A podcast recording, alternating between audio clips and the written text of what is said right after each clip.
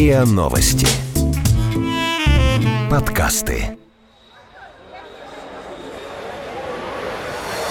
What, seriously? أنت تمزح ¿Yo? ¿Qué me estás contando? Macul? Are you serious? No, I don't believe it. Plaisante. What's going on? Gender No way. И на СМИ. Иностранная пресса о том, что ее беспокоит в России. И на СМИ. Серьезно?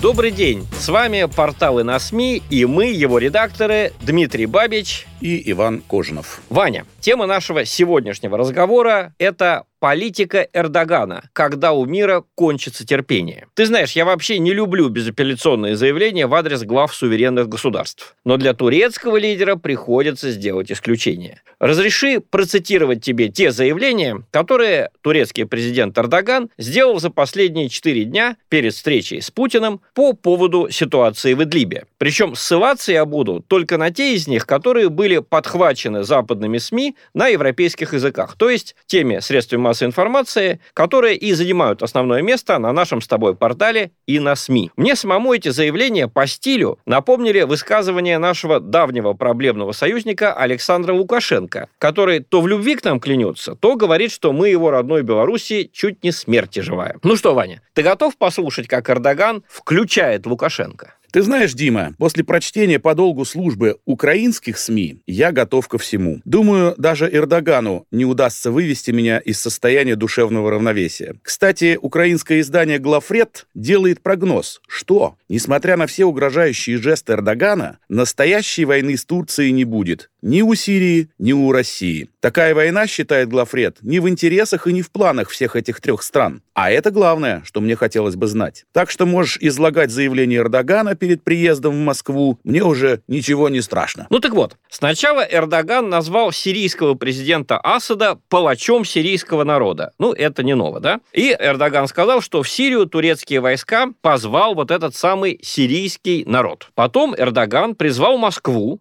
цитирую, «по добру, по здорову уйти с его дороги в Идлибе и оставить его, цитирую, один на один с режимом Башара Асада». Затем Эрдоган вдруг пытается отыграть назад, сказав, что, опять же цитирую, «у него с Россией нет никаких проблем». Потом он просит у президента США боеприпасов для, цитирую, спасения мирного населения в Идлибе. И это при том, что совсем недавно тот же Эрдоган обвинял США в потворстве террористам. Цитирую, потворстве террористам. Ну, ты помнишь, из-за союзнических отношений между США и курдскими ополчениями на севере Сирии. Да, похоже, президент Эрдоган умеет играть на нервов других политиков, как на органе. Недаром шведская газета «Свенска Дагбладет» делает вывод. Эрдоган испытывает терпение Путина и даже выносит эти слова в заголовок своей статьи. Ведь беда в том, что за противоречивым ключевыми высказываниями Эрдогана следуют его не менее эротические действия, в которых гибнут сотни людей. Напомню, что нынешнее обострение в Идлибе началось с того, что джихадисты из запрещенной в России группировки Хаят Такхрир Аш-Шам начали наступление на сирийскую армию, а та нанесла ответный авиаудар, в котором погибли 33 турецких военнослужащих. В итоге Эрдоган начал операцию «Щит весны», в результате которой турки отчитались о гибели более двух тысяч сирийских военнослужащих. Даже если мы допустим, что турки преувеличивают масштаб сирийских потерь, трагедия очевидна. А теперь вернусь к статье шведской Свенска Дагбладет. Сбив еще один сирийский самолет, турецкий президент Эрдоган хочет испытать терпение России, пишет газета и делает вывод в разговорном стиле. Эрдоган – напряженный тип, который любит рисковать и ходить по краю. Сбивая российские самолеты, турки хотят показать, что Турция может может захватить господство в воздухе и тем самым испытать границы терпения Путина. Конец цитаты из шведской газеты. Здесь самое время напомнить нашим слушателям, что такое запрещенная в России террористическая организация Хаят Такрир Ашам, которую ты упомянул, которую, соответственно, упомянула шведская газета Свенска Дагбладет, и чье наступление под прикрытием турецких войск и вызвало ту атаку сирийской авиации, в которой погибли более 30 турецких солдат. Так вот, для этого давай обратимся к французской газете «Паризьен». Вот что она пишет в статье под заголовком «Шеф джихадистов призывает защитить Идлиб».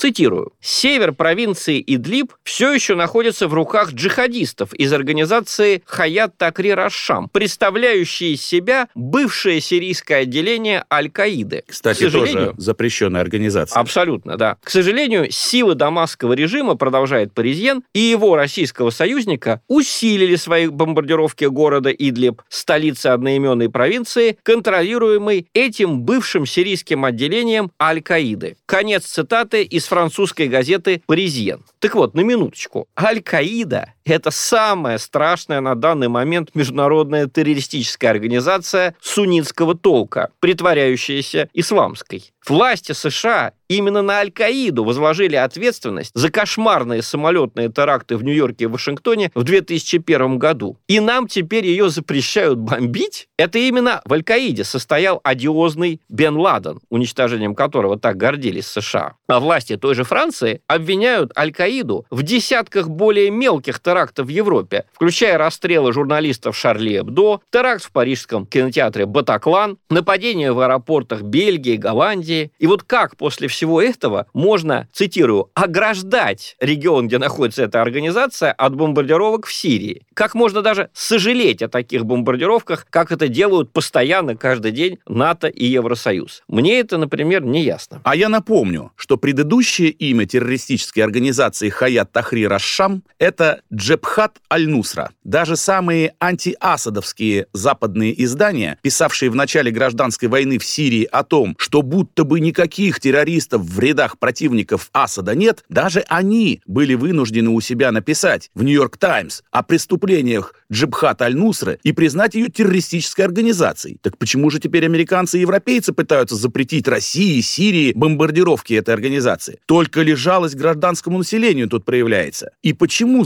Западом не ставится задача освободить население Идлиба от террористов? Ведь жизнь под властью единомышленников Бен Ладена может быть хуже смерти. Интересно, что и британская, и даже американская пресса тоже признают, на стороне члена НАТО Турции в Идлибе воюют джихадисты. Но они делают это как бы походя, в промежутках между проклятиями в адрес правительства Сирии и России. Вот как описывает последовательность событий британская «Гардиан», цитируя. Отправив в феврале еще 7 тысяч военнослужащих и военную технику в провинцию Идлиб, чтобы укрепить уже существующие военные опорные пункты, Турция ввязалась в непосредственную войну с режимом Башара аль-Асада. Она атаковала аэропорты и радиолокационные посты, находившиеся далеко от фактической линии фронта. Она назвала это все элементами режима. И законными целями. И законными целями для нанесения ударов. А началось все в середине 2011 года, когда восстания арабской весны только набирали обороты. По мере роста интенсивности наступления Асада против сирийских повстанцев, Эрдоган встал на защиту повстанцев, включая исламистские группировки. Конец цитаты. Да, это конец цитаты из «Гардиан», и мне вот именно это выражение «включая исламистские группировки» особенно нравится. Еще в 2013 году та же американская «Нью-Йорк Таймс» признала, цитирую, что именно радикальные исламистские группировки доминируют в рядах противников режима Башара Асада.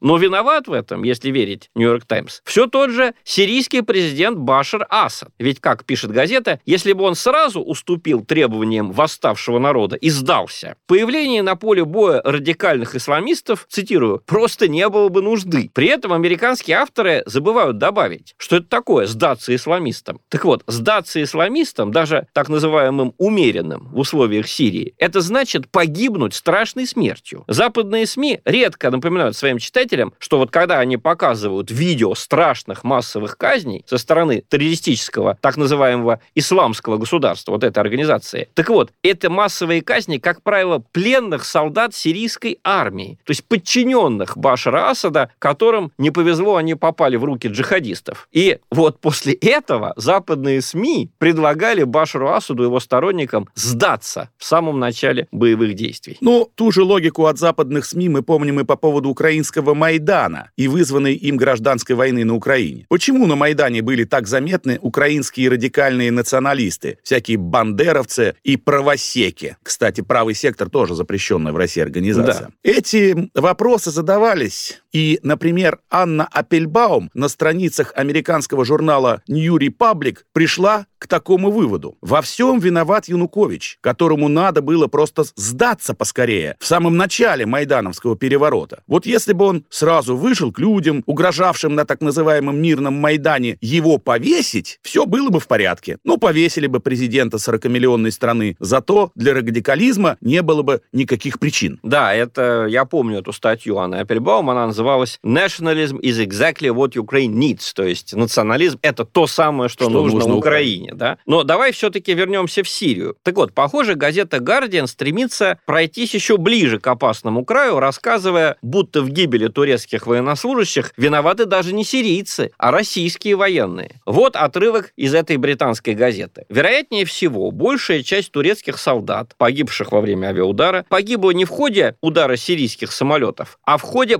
последовавших за ним российских авиаударов, сознательно нанесенных российскими военно-космическими силами. Эрдоган отказался обвинить Россию, а Кремль открыто отрицает свою причастность к этому инциденту. Подчеркиваю, это пишет Гардиан. Далее британский Гардиан продолжает. Однако последовательность событий 27 февраля, которая началась с турецких атак по российским самолетам, летевшим над югом провинции Идлиб, указывает на обратное, то есть на причастность России. Открытый турками огонь, в том числе с применением переносных зенитных ракетных комплексов, угрожал в том числе российской стратегической базе Хмеймим. Конец цитаты из газеты «Гардиан». Ну, здесь «Гардиан» явно нацелился на то, чтобы поссорить Россию и Турцию. И это заставляет нас выйти к проблеме, которая и была вынесена тобой, Дима, в заголовок нашего разговора. Политика Эрдогана, когда у мира закончится терпение. Так вот, до тех пор, пока Запад будет продолжать свою нынешнюю линию на то, чтобы навредить России любой ценой, да еще и в компании с кем угодно, западный мир будет терпеть выходки Эрдогана. Терпеть, чтобы навредить нам, то в Идлибе, то в Чечне, то даже в далекой Ливии, куда направилась часть боевиков из Идлиба. А значит, эти выходки придется терпеть и нам, России. О причинах этого неплохо написано в переведенной для нашего сайта и на СМИ статье «Neue Züricher Zeitung». Швейцарская газета. Да, швейцарская газета отмечает, что мы не можем позволить себе плохие отношения с Евросоюзом и с единственной страной, предлагающей нам транзит нашего газа в ЕС по новому трубопроводу через ее территорию, то есть через территорию Турции. Да, то есть мы не можем себе позволить конфликт с Евросоюзом и с Турцией одновременно. Так считает Neue Züricher Zeitung. Ну, действительно, э, нам не с руки ссориться до конца с Турцией по материальным причинам. Тут, я думаю, ты со мной согласишься. А вот почему некоторые западные издания готовы идти с Эрдоганом хоть в атаку против России, так это, мне кажется, происходит по идеологическим причинам. То есть из неприязни к нам, объясняющейся даже какими-то, ну, не знаю, нематериальными да, причинами. Разреши процитировать тебе статью немецкого журнала «Шпигель». Эта статья так и называется «Почему европейцы должны поддержать Турцию в Идлибе». Так вот, цитирую. Турецкий президент Реджеп Таип Эрдоган всегда делал в Сирии то, что считал нужным для своего режима. Ну, вроде как критика, да? Он вооружил джихадистов. Он вел на юго-востоке своей страны войну против курского ополчения YPG. А сегодня он использует беженцев как инструмент, чтобы вынудить ЕС помочь турецким войскам в Идлибе. Но при всей обоснованной критике в адрес Эрдогана, журнал «Шпигель», да, при всей обоснованной критике в адрес Эрдогана, мы, европейцы, должны сделать как раз то, о чем он просит. Помочь ему в Идлибе. Почему? Потому что ответственными за гуманитарную катастрофу там являются сирийский диктатор Башар Асад и его главный помощник, союзник, российский президент Владимир Путин. Нам еще не поздно облегчить адские муки людей в Идлибе. То, что нужно сделать, это наложить персональные санкции на всех ответственных на российской и сирийской сторонах за то, что происходит в Идлибе. А еще Евросоюз при поддержке НАТО должен создать в Идлибе защитную зону. Конец цитаты. Ну, тут, мне кажется, комментарий излишний. Это статья Шпигеля, автора по имени Максимилиан Поп. Она буквально, мне кажется, должна снять вопросы, почему Россия отказалась от встречи по Идлибу в четырехстороннем формате. То есть не только с Турцией, но и с Францией и с Германией. Нам и так тяжело говорить с Турцией. Зачем нам еще два противника во время этих переговоров? А по тону французской и немецкой прессы можно заметить, что фактически они встали на сторону Эрдогана. При этом, потрясающе, да, Они его ругают, они признают его связи с джихадистами, они признают, что он вторгся на территорию другого государства. Но вот надо его поддержать, потому что Асад и Путин – это самое Хуже для них, чем... плохое, да, что есть на свете. Хотя и Асад, и Путин предпринимали, как ты знаешь, множество попыток Договориться. договориться с Западом, да и просто дружить с ним, да. Вот. Но, тем не менее, вот так складываются обстоятельства, и мы постарались наших слушателей и, надеюсь, читателей портала и на СМИ познакомить с первоисточниками, как все это обдумывается и как это все решается на Западе. А на этом наша передача, я думаю, истекла. С вами были редакторы портала и на СМИ Дмитрий Бабич. И Иван Кожнов. Всего вам доброго. Вы слушали эпизод подкаста «И на СМИ». Иностранная пресса о том, что ее беспокоит в России. Подписывайтесь на подкаст на сайте ria.ru в приложениях подкаст с Web Store и Google Play. Комментируйте и делитесь с друзьями. И на СМИ. Серьезно?